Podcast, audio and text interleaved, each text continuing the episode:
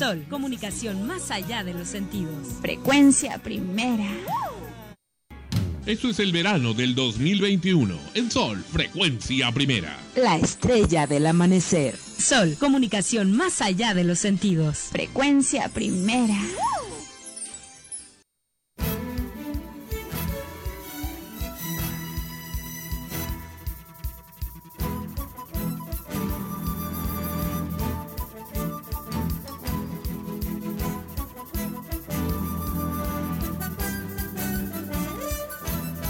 Con ustedes, Extremos, en Sol, Frecuencia Primera, Radio, con Jorge Carvajal, Cristian Navarro, Ana Rosa Liendo, Pierre Chumbimuni, Diego Quijano y Sandro Parodi, con las voces identificativas de Jem, Chica Migraña y Meet.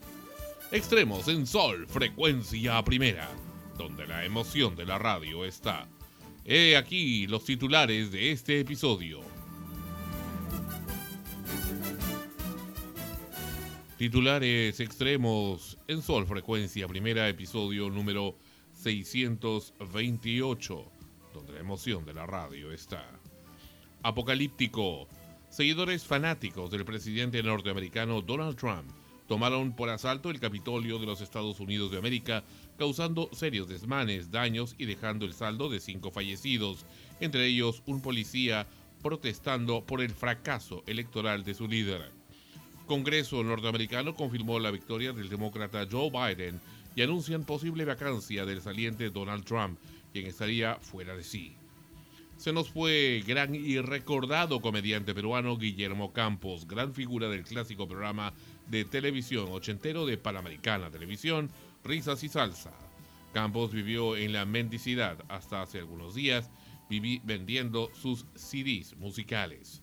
Sube, coronavirus empezó preocupante proceso de su vida en nuestro país luego de una constante baja. Especialistas opinan que es producto de los excesos en Navidad y Año Nuevo. Llegan, presidente Sagasti anuncia pronta llegada en enero 2021 de vacuna china Sinopharm COVID-19. Conozca las festividades más extrañas de la historia. Esto y más hoy en Extremos, episodio número 628, que ya empieza en Sol Frecuencia Primera.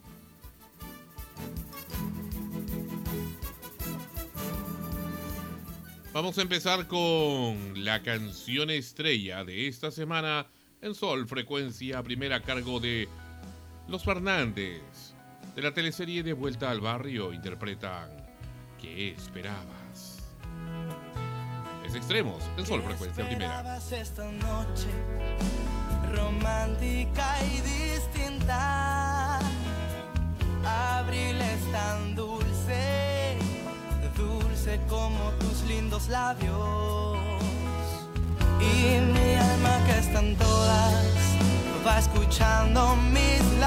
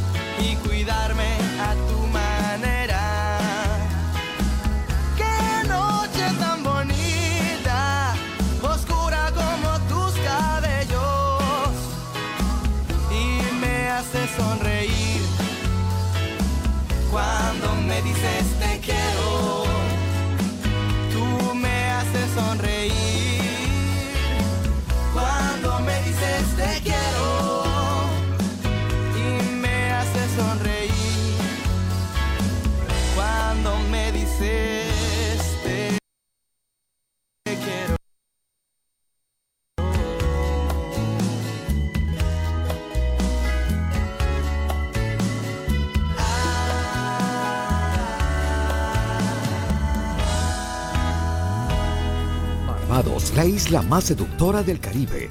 Disfrutar de esta única, exclusiva y romántica experiencia es posible con Copa Airlines.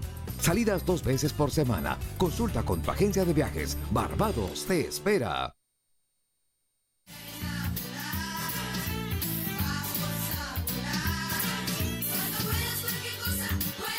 Sol, comunicación más allá de los.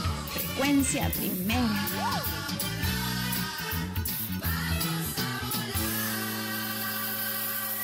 Esto es el verano del 2021. En Sol, frecuencia primera. La estrella del amanecer. Sol, comunicación más allá de los sentidos. Frecuencia primera. ¿Qué tal extremos? Episodio número 628 en Sol Frecuencia Primera. Mi nombre es Sandro Parodi y les doy la bienvenida a este programa de enero 2021. Imagínense cuánto tiempo ha pasado y nosotros estamos en el aire, pero eh, igual este es un programa especial para todos aquí en la radio. Es un programa especial...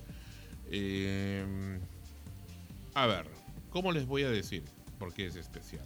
Siempre es especial por tenerlos ustedes como público. Siempre es un programa especial y memorable cuando eh, damos las noticias y cuando, cuando todos los integrantes están con nosotros aquí en el, en el, en el estudio. Pero hoy, en Extremos, vamos a, eh, a recordar algo en particular. A recordar luego y a decir también eh, lo eh, que corresponde al programa de hoy. Eh, Cristian Navarro, eh, a partir del programa siguiente, ya deja el espacio de extremos, se va para siempre y se va a perder dentro del abismo del tiempo.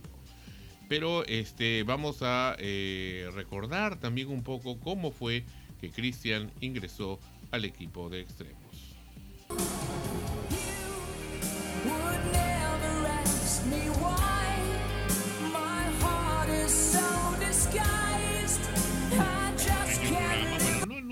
Todos viven. Y bueno, y mientras tanto viene para aplicar aquí eh, Cristian, a quien le damos la bienvenida. Bienvenido, Cristian, a, a tu aplicación aquí en Extremos en Solo Frecuencia Primera, episodio 599. Lo men- menciono todo este encabezado porque siempre es interesante escuchar el antes y el después, ¿no? Allí, ese día, el episodio pasado, 598, escuchamos cómo llegó Jonathan y cómo se fue. Muy bien, bienvenido, Cristian. Hola, ¿qué tal? Muchas gracias por la oportunidad, Sandro, compañeros, compañeras.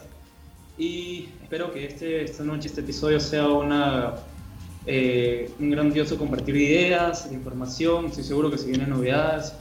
Y un saludo también a los padres por su día, ¿no? Que hoy ya lo celebramos. Ayer, en realidad, ayer domingo se estuvo celebrando. ¿Ah?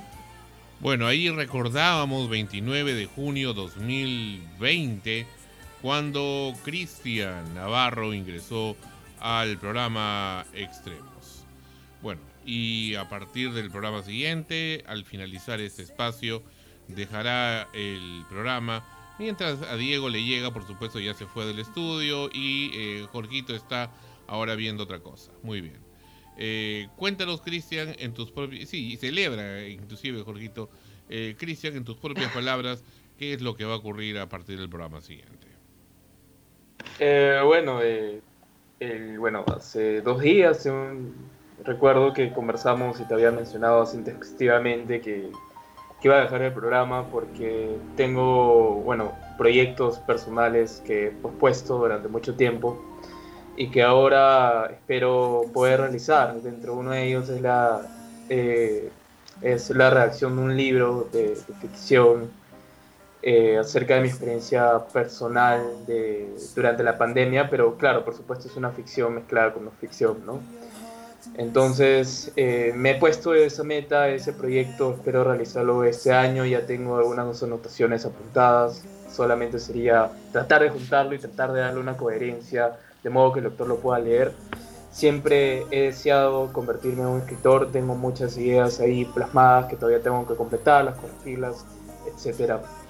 Y nada, siempre encantado de haberme dado esta oportunidad, San- Sandro, Ana Rosa, conocer a mis compañeros Diego, Daniela, Javier, que también estuvieron eh, previamente, y Jorge, ¿no? del cual también aprendió bastante a valorar sus argumentos y, e ideas, y sobre todo valorar eh, a veces eh, la, la oportunidad que me han dado de poder brindar mi opinión en este mundo que a veces se hace un poco difícil, que es el periodismo, acceder, ¿no?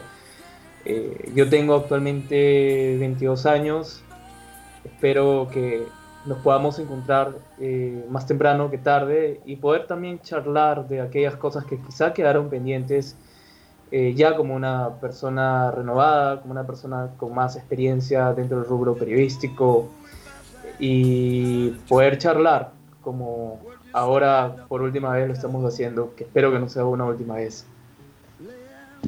Bueno, las palabras de Cristian explicando él mismo eh, su situación. Y bueno, eh, Ana Rosa con su comentario. Hola chicos, hola Cristian, ¿qué tal? Eh, muchos éxitos en tu, en tu nuevo, bueno, no emprendimiento, sino la, idea que ya has tenido eh, pensada desde hace mucho tiempo y que vas a, a poder plasmar, a poder hacer realidad. Vamos a estar esperando ese libro todos. y nada, desearte de verdad que, que, que te vaya muy bien y que sí, efectivamente en el futuro podamos pues reunirnos como no hemos podido hacerlo por causa de esta pandemia de manera presencial y poder pues eh, conversar y recordar toda esta etapa, ¿no? Jorgito, Eh, sí, Cristian. A ver, me sorprendió bastante el hecho que digas que tenías pensado escribir una, una novela. Eh, es un proceso difícil en algunos momentos, es complicado, pero creo que al igual que cualquier emprendimiento, que cualquier inicio, es una, es una gran aventura. La cosa es no...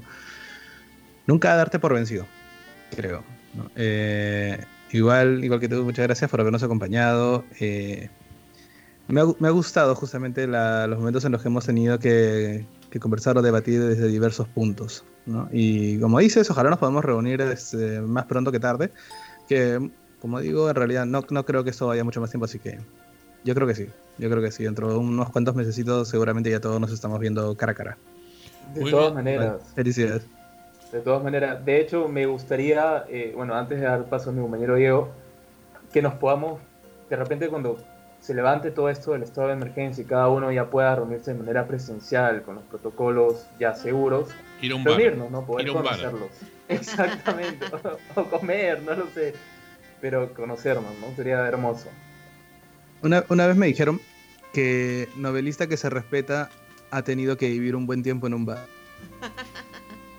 No, me lo dijo un escritor, en serio. Me dijo un, un escritor que también es- lo han ebrio. entrevistado en varios canales. Bueno, que le, le gustaba No, el sino trago. que, no, sino que me lo dijo por una razón. Eh, muchas veces cuando tú escribes desde tu perspectiva, las historias que tú crees que son geniales, a veces no lo son. Pero las historias que le pasa a la gente y que puedes conversar con ellos, que muchas veces en los bares las personas bajan mucho las defensas y te cuentan cosas que comúnmente no lo harían. Entonces, esas historias son las más ricas, son las que terminan impactando mucho más en otras personas. Por eso me decía, o sea, novelista que se respeta va a bares. Y a los burdeles No, igual también. se llama Álvaro, y a los gracias. burdeles también. Muy bien. Diego eh, y Pierre, los calichines del programa. Eh, calichines porque son nuevos acá en el programa. eh, finalmente, con su, su comentario. Muy bien, Cristian. El poco tiempo que te he conocido pues, en el programa de Extremos, siempre me ha parecido bacán tu participación, los temas que hemos conversado. Y lo amas. De la, de la semana pasada, recuerdo. Ah, obvio. Y, de, y me parece genial de que quieras eh, realizar, escribir una novela. Tal vez podamos ver al próximo Stephen King acá. Ya lo hemos conocido ya. De hecho, Nada, muchas éxito, gracias. Cristian, y espero que todos tus metas y logros se puedan realizar este año. Muchas gracias. No, de hecho me encanta la literatura de terror, ¿no? En algún... Sí he escrito cuentos de terror. Ah, mira, En la atiné, la era. sí. Stephen King, Cuéntamelo todo. Evans, Lovecraft, Poe, de todo. Bravas, Es encantador. Muchas gracias, compañeros. Ana Rosa, Sandro, Jorge, Diego, Pierre. Pierre no, porque Eh, Pierre no bueno, ha dicho nada. Es un hombre Pero de pocas sí, palabras. nada, es telepáticamente, telepáticamente he sentido ahí su Sí, tristeza, nada, su solamente- sí, ya. Excelente. Sí, nada, eh, solamente pues, felicitarte por tu por esta incursión, ¿no? Eh, esta la, la cual puedo decir una, una odisea de letras, ¿no? En la cual vas a revelar tal vez muchas historias que ya tenías en tu mente, ahora lo vas a plasmar y lo vas a compartir, que es lo bueno. Muchas felicidades por ello y mucho éxito. Lo bueno es Juanito Gracias, Matasuegra. Yo sabía desde el momento que me invocaste hace unos episodios que al final te ibas a venir conmigo. Bienvenido. Y te recuerdo, Cristian, este, realmente todos tus compañeros han creído esa pavada eh, del libro, pero ya tú sabes que acá el yate está esperándote con las mujeres para que aprendas a ser un hombre. Juanito Matasuegra, agradece tu preferencia. Gracias, Juanito Matosegra. De hecho, ha sido un gusto conocerte y conocer tu punto de vista tan particular. Aunque me hubiera gustado más, más oírte, más tiempo oírte. Muy bien, continuamos con Extremos, episodio número 628 en Solo Frecuencia Primera. Vamos con el desarrollo de las noticias. Eh, vamos inicialmente con esto quedó pendiente del episodio pasado. Seis festividades sumamente extrañas en la historia. Vamos con ello.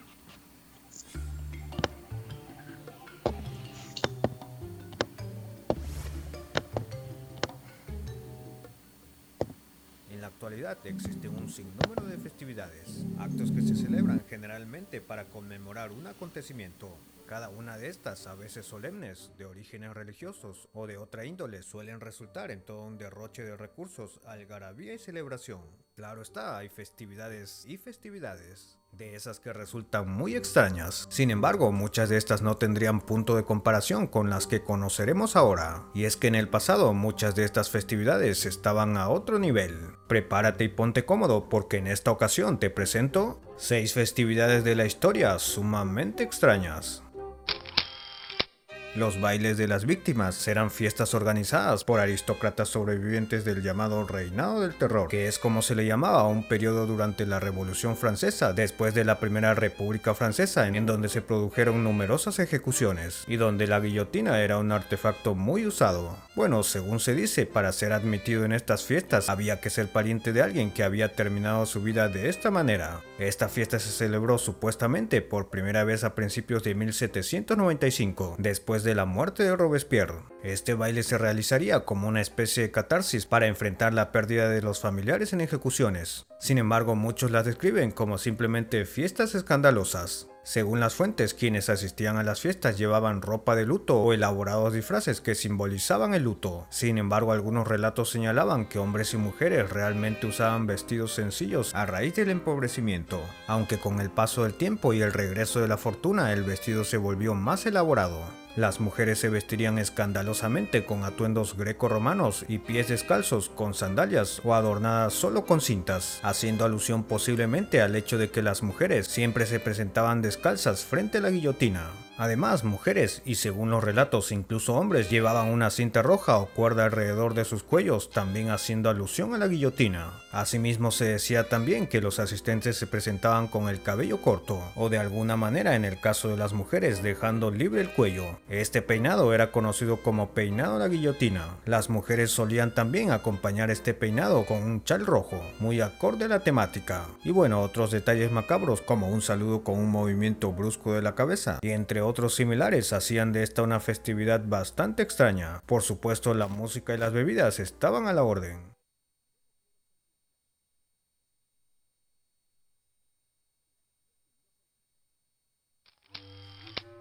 Durante la Edad Media y el Renacimiento, una fiesta que llegó a escandalizar y a la vez ganar muchos adeptos fue la Fiesta de los Locos. Esta se celebraba generalmente el primer día del año. Esta festividad muy popular tenía como protagonista loco, se les consideraba como tal a los desquiciados, necios, marginados, deformes o resumiendo aquellos que parecían no encajar en la sociedad. Estos provocaban burlas, rechazo y temor, pero a la vez eran admirados por aquella libertad que tenían frente a una sociedad que debía estar siempre ceñida a las reglas sociales y cristianas. El eje de esta fiesta era una misa burlesca, una parodia de la liturgia encabezada por el bajo clero y desarrollada en el interior del templo. Esta fiesta estaba libre de las restricciones cotidianas y el loco manejaba un discurso satírico lleno de sermones jocosos, bastante distante a la solemnidad de la prédica habitual.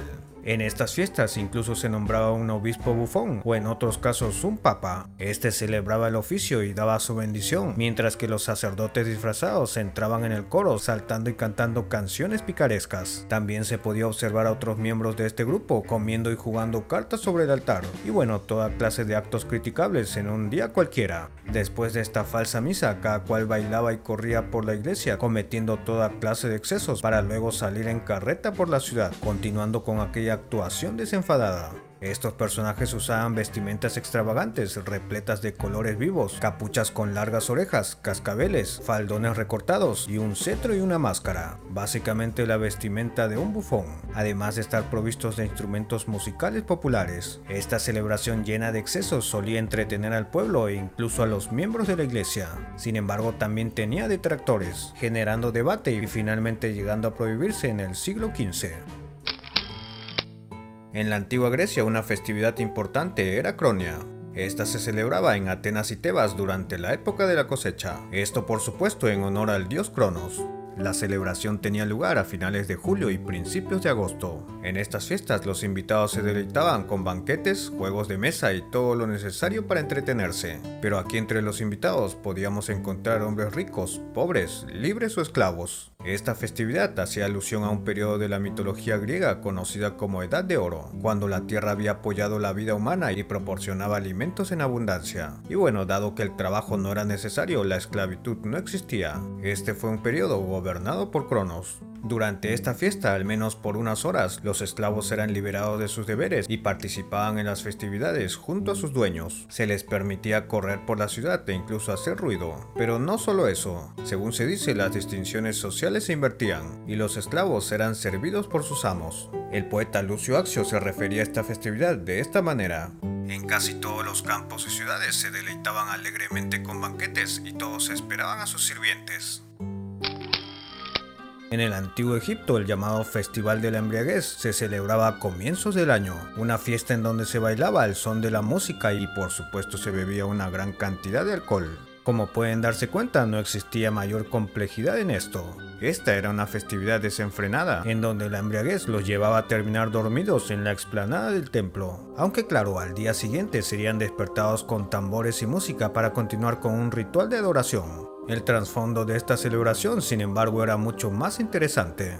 Verán, según el mito, Ra envía a la diosa Sekhmet a acabar con los mortales que conspiraron contra él, y la diosa sin dudarlo cumplió este mandato. Sin embargo, cuando terminó la batalla, su sed por la sangre no fue saciada completamente, lo que la llevó a continuar con su asedio y casi acaba con la humanidad, algo en lo que Ra no estaba muy de acuerdo. Así que según se dice, tiñó cerveza con ocre rojo para que justamente pareciera sangre. De esta manera Sekhmet no podría resistirse y bebería hasta saciarse. Fue así que la diosa cayó en esta trampa, se embriagó y no pudo continuar con su matanza. Finalmente regresó junto a Ra. Esta sería la tradición que llevaba a celebrar cada año en honor a Segmet y de alguna manera apaciguarla para que no destruya la humanidad nuevamente. También se pensaba que esta celebración servía para evitar las inundaciones que se producían cada año cuando el Nilo se teñía de rojo gracias a un sedimento particular. Y bueno, Segmet controlaba estas inundaciones al beber el agua salvando así a la humanidad. Según estudios recientes, sacerdotes y ciudadanos participaban en este festival y se podían contar por miles, ya que esta celebración tenía una gran relevancia. Otra festividad interesante en la Edad Media era la fiesta del obispillo, una tradición navideña en la que básicamente un niño del coro era elegido para representar el rol del obispo, aunque más allá de la actuación, este se convertía en la máxima autoridad durante la celebración. Habitualmente se elegía al obispillo el 6 de diciembre, día de San Nicolás de Bari, patrón de los niños. La autoridad del obispillo no terminaba hasta el día de los Santos Inocentes el 28 de diciembre. A pesar de que muchas celebraciones similares en esta época eran criticadas y condenadas, la fiesta del obispillo no solo no dejó de celebrarse, sino que se consolidó, llegando a ser una de las más populares. El niño elegido según la tradición era vestido con los ropajes propios de un obispo, además de la mitra y el báculo. Este era atendido atentamente por compañeros vestidos como sacerdotes, y se disponían a hacer un recorrido por la ciudad para que el obispillo bendiga a la gente. Este niño y sus colegas generalmente tomaban la catedral y realizaban todas las ceremonias y oficios, salvo la misa. Esta tradición que comenzó solo en las catedrales rápidamente se extendió a muchas parroquias. Cuando la celebración daba por concluida, el niño dimitía simbólicamente. Esta fiesta se extendió por París, Venecia, Inglaterra, España y entre otros. Y a pesar de su sentido crítico a la iglesia, esta era tolerada, ya que al final el orden volvería a establecerse. Además que la opinión de algunos era que este era un buen medio para que los niños se interesasen en estos temas. Bueno, al parecer en la Edad Media uno se podía morir de todo, menos de aburrimiento, ya que había muchas opciones en cuanto a festividades. La fiesta del asno, por ejemplo, se celebraba principalmente en Francia.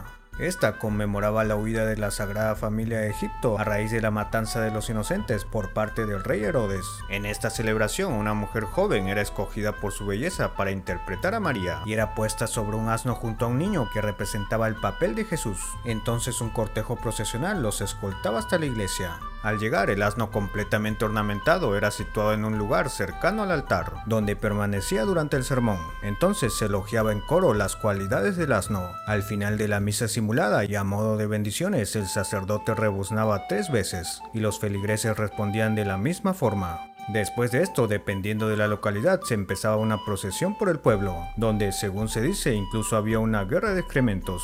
Y bueno, otros registros también daban cuenta del consumo desproporcionado de alcohol y entre otras cosas, lo cual generó muchas discrepancias y los detractores no demoraron en aparecer. Con el paso de los siglos esta fiesta fue perdiendo identidad, hasta que finalmente desapareció como tal a finales de la Edad Media. En fin, el pasado siempre tendrá grandes sorpresas para nosotros y como vemos siempre habían posibilidades de salir de la rutina fácilmente. Esto ha sido todo por esta ocasión. Mr. Raiden siempre nos trae noticias interesantes. Qué curioso esto del...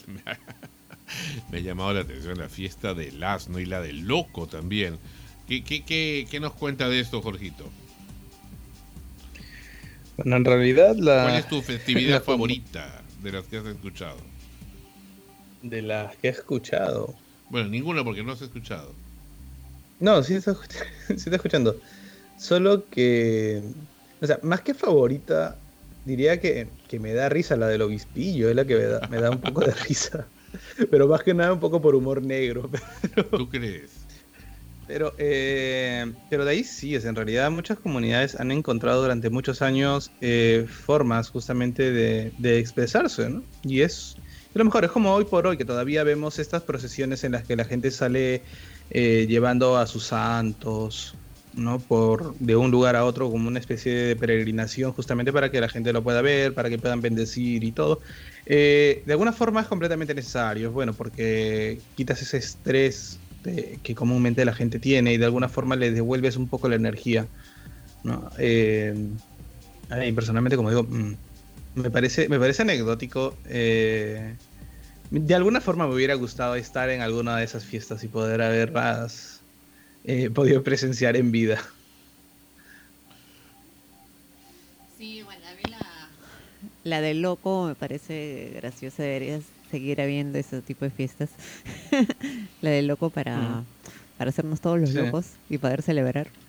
Y, y creo que la vida sería un poquito más relajada, más interesante y divertida si todos pudiéramos ser un poco locos y salir del status quo, ¿no? De, de lo Claro, ahora, eh, políticamente una- una cosa- aceptable. Claro, ahora un- una cosa también es como nosotros lo vemos a esta época. Ah, claro. Porque una cosa completamente distinta también es, ¿no? O sea, lo, que- lo que sucedía en Francia con lo de la guillotina, por ejemplo. Ok, Eso se que- puede parecer anecdótico hoy por hoy porque también nos parece muy ilógico el hecho de que alguien use una guillotina. ¿no? A, a pesar de que hay una canción de la guillotina para todos los políticos, pero es como que es otra cosa. Este, pero sí, o sea, el hecho de, de estar lanzándose excremento de burro, cosas por el estilo, o sea, pare- parece chistoso. Tanto, claro, parece tanto no, ¿no? Claro, no, pero o sea, parece anecdótico. Ajá. ¿no? Eh, otra cosa muy seguramente es estar viviéndolo, ¿no? O sea, me imagino en el antiguo Egipto con lo que mencionaban justamente del río que se volvía rojo, que mucha gente podía pensar que o era una maldición, o era porque no había formas de explicarlo en aquel entonces, entonces, o sea, muy seguramente esa fiesta sí era como que la vivían porque desde su vida se le iba en ellos, ¿sí no? Pero hoy por hoy parece anecdótico porque sabes que no, de repente es porque había cierto material que cuando el, río aumenta hace que se relave, pues, cambie el color y cosas por el estilo, pero es que, pero es que sí, muy seguramente hoy lo vemos de una forma chistosa y muy seguramente en aquel momento podría haber significado algo completamente necesario. Bueno, una lamentable noticia, falleció el recordado actor cómico, cantante también, Guillermo Campos.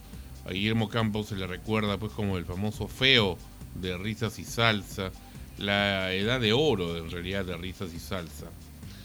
Eh, vamos a recordar cómo esto hace unos pocos días, entre la Navidad y el Año Nuevo, creo que ha sido inclusive hasta después de Año Nuevo ya, Guillermo Campos, sí, después de Año Nuevo, sí, o sea, hace, hace ayer prácticamente, que ya recibía una pensión modesta en realidad del Estado, pero es lo que el Estado puede dar, eh, pedía, clamaba por ayuda para comprar sus medicinas. Él salía a la calle, allá en el retablo Comas, aún a sus noventa y tantos años, hasta hace unos cuantos días, ya enero, enero 2021, todavía seguir vendiendo sus discos compactos con sus canciones. Él también cantaba, cantaba temas criollos, eh, boleros, música romántica, era un hombre muy romántico. Eh, inclusive en alguna oportunidad postuló al Congreso. Vamos a escuchar eh, esta nota de ATV sobre Guillermo Campos. necesita ayuda. A los 92 años, el artista de risas y salsas y tantos programas cómicos que nos hizo reír y gozar. Él ahora vende caramelos en compañía de su esposa para comprar sus medicinas. Vamos a escuchar lo que él mismo contó a través de sus redes sociales. Tengo 92 años, así como yo los he hecho reír con tanto amor. Ayúdenme, estoy enfermo. En la noche no puedo dormir. Miren cómo están mis pies. Necesito un médico, un médico venga a verme, porque ya no puedo más. Igual está mi glúteo. Enfermo estoy. De noche no puedo dormir. Ayúdenme. No me desamparen, por favor. Se lo ruego en nombre de Cristo. No me desamparen. Ayúdenme. A mí se me parte el alma realmente ver a una persona que en su momento efectivamente nos hizo reír, yo me incluyo allí, eh, y además haber eh, tocado el éxito a través de la mediática, que he llegado a ese extremo de, de suplicar la ayuda pública, que parece que no fue suficiente o llegó tarde. Ahora ya ha fallecido Guillermo Campos y encima en pandemia ha sido algo muy dramático. La esposa del desaparecido cómico Julia Quispe y su hijo Daniel Efio piden ayuda a las autoridades para enterrarlo en el cementerio Campo Fe de Puente Piedra. Indicaron también que para cualquier ayuda pueden comunicarse al 372. Eh, falleció pues no a los 92 años padecía desde hace años ya la diabetes y tenía además un problema renal que era el que justamente le estaba ocasionando este problema en las piernas. Eh, muy muy difíciles momentos ha pasado Guillermo Campos. Eh, yo tuve ocasión de verlo cuando también eh, vendía esos discos compactos hace unos 3, 4 años creo que hasta lo presentamos aquí en el programa, esta nota en el Girón de la Unión, en Lima también, todavía podía un poco movilizarse hasta allá, eh, obviamente un lugar más céntrico y vendía sus discos y todo. Bueno, y ahora ya no podía ir y simplemente repetía la operación, pero allá en Comas, donde finalmente ha fallecido. Así es lamentable que, muchos artistas de, su, de su edad, de su tiempo, eh, terminen de esta manera. En algunos casos también por, evidentemente, un- un- una falta de previsión en el futuro. Eh, digo en algunos casos porque eh, también seamos conscientes de que lamentablemente los medios de comunicación mm, se zurran ah, olímpicamente eh, sobre los derechos de los artistas que elaboran en sus, en sus casas televisoras. Eh, dicho sea de paso, a los integrantes del programa de Risas y Salsas, hasta lo que sé, lo- lo- cancelaron el programa y, y todos los años que habían trabajado ahí, que supuestamente el canal debía haber pagado pues seguros, eh, eh, Eh, jubilación, esas fue cosas, no lo así. hicieron. Eh, bueno, Ana Rosa, en realidad no fue tan así. Resulta, y justo vamos a presentar un poco eso, Risas y Salsas tuvo mucho éxito en los 80. eh, gran éxito, inclusive algunos de sus, de sus secuencias se independizaron como programa, como el caso del, del programa de, la secuencia de Adolfo Schumann, ¿no? que tenía el pícaro, eh, luego también la del jefecito con el recordado y desaparecido Antonio Salim, Anneli Cabrera también ya fallecida, eh, y otras más se independizaron y tuvieron mucho éxito, esto más o menos hasta finales de los 80, un poco comienzo de los 90, donde eh, América Televisión ya durante el gobierno de Fujimori comenzó pues a dejar de ser el canal segundón, porque siempre era el canal segundón eh, y el primero pues lo máximo era Panamericana Televisión, era pues lo, primero de lo primero, lo, lo VIP, pero pasó pues a segundo plano Panamericana eh, y se llevó pues a sus principales artistas que abrieron un programa mucho más chabacano en realidad llamado Risas de América. Ahora, hay que decir que eh, el- uno de los libretistas principales, Luis Carrizales Stoll, dejó Panamericana y fue reemplazado por Guille. Hay quienes les gusta el humor del argentino Guille, que también que para descanse ya ha fallecido, pero a otros no. A mí no me gusta. No me gusta y no significa que todo lo que hagan todos los argentinos va a ser, eh, eh, digamos, un éxito en el Perú. No necesariamente. Sí, pues por ser fue un éxito. Eh, es divertido para mí verlo todavía hoy por hoy. Eh, pero no significa necesariamente que cuando tras, traspasas eh, lo que se hizo allá, acá va a funcionar. Eh, a mi modo de ver, el hecho de llenar la pantalla con afeminados o u homosexuales una y otra vez y reiterar el mismo chiste vacío, ya le hizo perder gracia, le hizo perder empatía a Risas y Salsas. Ya se volvió en algo más, más vulgarón. Antes era pues el, en los 80 estoy hablando, sí, siempre había, hubo bailarinas eh, eh, mostrando, ¿no? Un poco del trasero, ¿no? Un poco el, escote, eso era clásico, es parte pues del, del burlesque, pues, ¿no? Este, de, lo, eh, del estilo, pues, que, tenía de, revista, ¿no? Un estilo argentinón, risas y salsas, está bien. Y eso junto con los sketches y las bromas. Pero hasta cierto punto, igual esas chicas también y su ballet participaban de alguna manera y era jocoso. Pero luego ya era más, eh, le, le subieron el tono a eso y ya salían dentro de los sketches en, ropa interior, ¿no? O, o en todo caso en microtanga. Más era el, el cuerpo, ¿no? De ver eso y ya, al menos ya para mí ya perdió ya la, el nivel de programa familiar. Ahora, cuando van a, América Televisión, el programa se volvió ya más chabacano y en Panamericana todavía continuaba y ahí es donde aparece, emerge pues esto, esta creación del señor Pimentel de la Chola Chabuca, ¿no? Y otros más. Ahí es pues donde aparecen estas bailarinas Tula Rodríguez, Azucena del Río, eh, Mónica Daro, ¿no? Este, y otras más. Eh, Mónica Cabrejos, inclusive todas estas aparecen en esta última etapa. Eh, ya estamos hablando ya mediados para finales de los 90. Muy triste en realidad para Panamericana, pues es ya el tiempo donde comienza a cuestionarse la, propiedad del canal, eh, donde estas bailarinas, inclusive algunas de ellas se les vio involucradas con el tema de Vladimiro Montesinos, que decía que iban al CIN y prestaban servicios. Eh, la señora Medina con mucha malicia y, por supuesto solamente con el afán de llevar dinero para, para sí misma, egoístamente, publicitó lo que ya se sabía a voces que muchas de ellas prestaban servicios sexuales. Como era obvio, como era normal, porque a ese nivel llevaron la producción. Eh, y Risas y Salsas ya no volvió a hacer lo mismo, se separaron, estaba en América, o sea, no fue un continuar y que de repente terminó el programa. Cuando ya acabó Risas y Salsas, ya no era ni la sombra de lo que fue.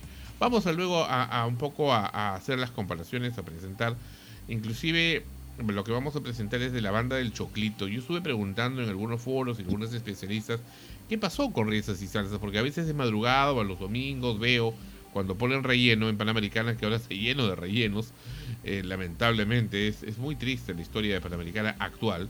Este es un fantasma de lo que fue realmente. Pues resulta que ponen eh, la secuencia de la banda del Choclito, que yo la, la recuerdo de los años 80, 1982, 83, 84, 85 inclusive, tiempos muy buenos para, esas, para esa secuencia, muy exitosa, eh, con... ah, estaba el personaje de este hombre que, que ha muerto, que decía Guayabera Sucia, ¿cómo se llama? ¿Te acuerdas? No me acuerdo, ahorita, vamos a hacer el nombre que hacía de ojos lindos, mapache, pitipán, ¿no? Este, que hacía también de- del, del jefe de la banda.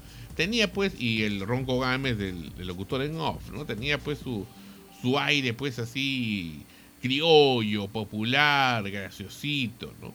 Eh, pero después ya lo, lo han vuelto a hacer, inclusive con Guillermo Álvaro Campos. González. Sí, Álvaro González, que en paz descanse. Después lo han hecho con Guillermo Campos, inclusive una corta temporada. eh, y estaba, me parece que hacía de Ojos Lindos también, el chino Yufra. Eh, y otros nuevos. Salía uno que decía que era el hijo del Choclito, pero era un desastre. Era realmente ridículo. Que esa era la época ya de Guille. Y luego hicieron otro ya en los 2000 eh, donde Álvaro González regresa y están otros más y está nuevamente este uno un enanito eh, también haciendo un, pa- un papel realmente para llorar francamente no inclusive con mucho más eh, infraestructura técnica no pero el resultado era era patético patético realmente entonces eh, en medio eso simplemente significa desorden Ahora, y, y malas decisiones, ¿no? Es cuando se confía a ineptos a trabajos de hombres, ¿no? Pusieron a ineptos en la administración del canal, pusieron a ineptos en la eh, producción de un programa que tenía mucho prestigio y que pudo haber durado mucho tiempo, pudo haber continuado quizás hasta ahora, modificando algunas cosas, pero manteniéndolo como un programa novedoso, de éxito, un programa que se renueva. Yo soy enemigo de crear, de creer que los programas tienen ciclos. No, para mí los programas son para siempre, pero van cambiando, van mutando, van mejorando, se van adaptando a los tiempos. Esa es la idea, ¿no? Van siendo renovados inclusive en su equipo, eh, inclusive en su conductor principal, ¿no? Van siendo heredados. Este, pero en fin, eh, eso fue el, y ahora la consecuencia de, de- de don Guillermo y, lo del tema de Guillermo Campos es un tema ya una guerra avisada. Hace tiempo que vimos ya el tema de Guillermo Campos. Sí Salvador de Solar como ministro de Cultura le dio esa, esa, ese aliciente ese apoyo. Yo creo que ya muy tarde muy tarde e insuficiente. Claro, lo que pasa es de que en realidad no debería haber necesidad de, llegar a ese punto de tener que dar pensiones como que de gracia, ¿no? De, por necesidad. Eh, son artistas que han trabajado por mucho tiempo en medios de comunicación, en este caso, eh, y que han tenido éxito en su momento. Y al margen de que pudieran ellos en ese momento ganar eh, dinero, ya queda en cada quien la manera en cómo ha manejado su economía, Lo cierto es que eh, los derechos laborales no los han tenido, eh, como cualquier trabajador en, en este país. Eh, actualmente los canales no pagan regalías a los actores, a los artistas. No pagan, así de simple. Hay un juicio eterno en, en las asociaciones de artistas para poder hacer estos reclamos mientras ellos siguen lucrando con la imagen de los artistas porque hay muchos programas que los repiten, los han vendido incluso a nivel internacional, pero los artistas no han recibido ni un solo centavo de eso.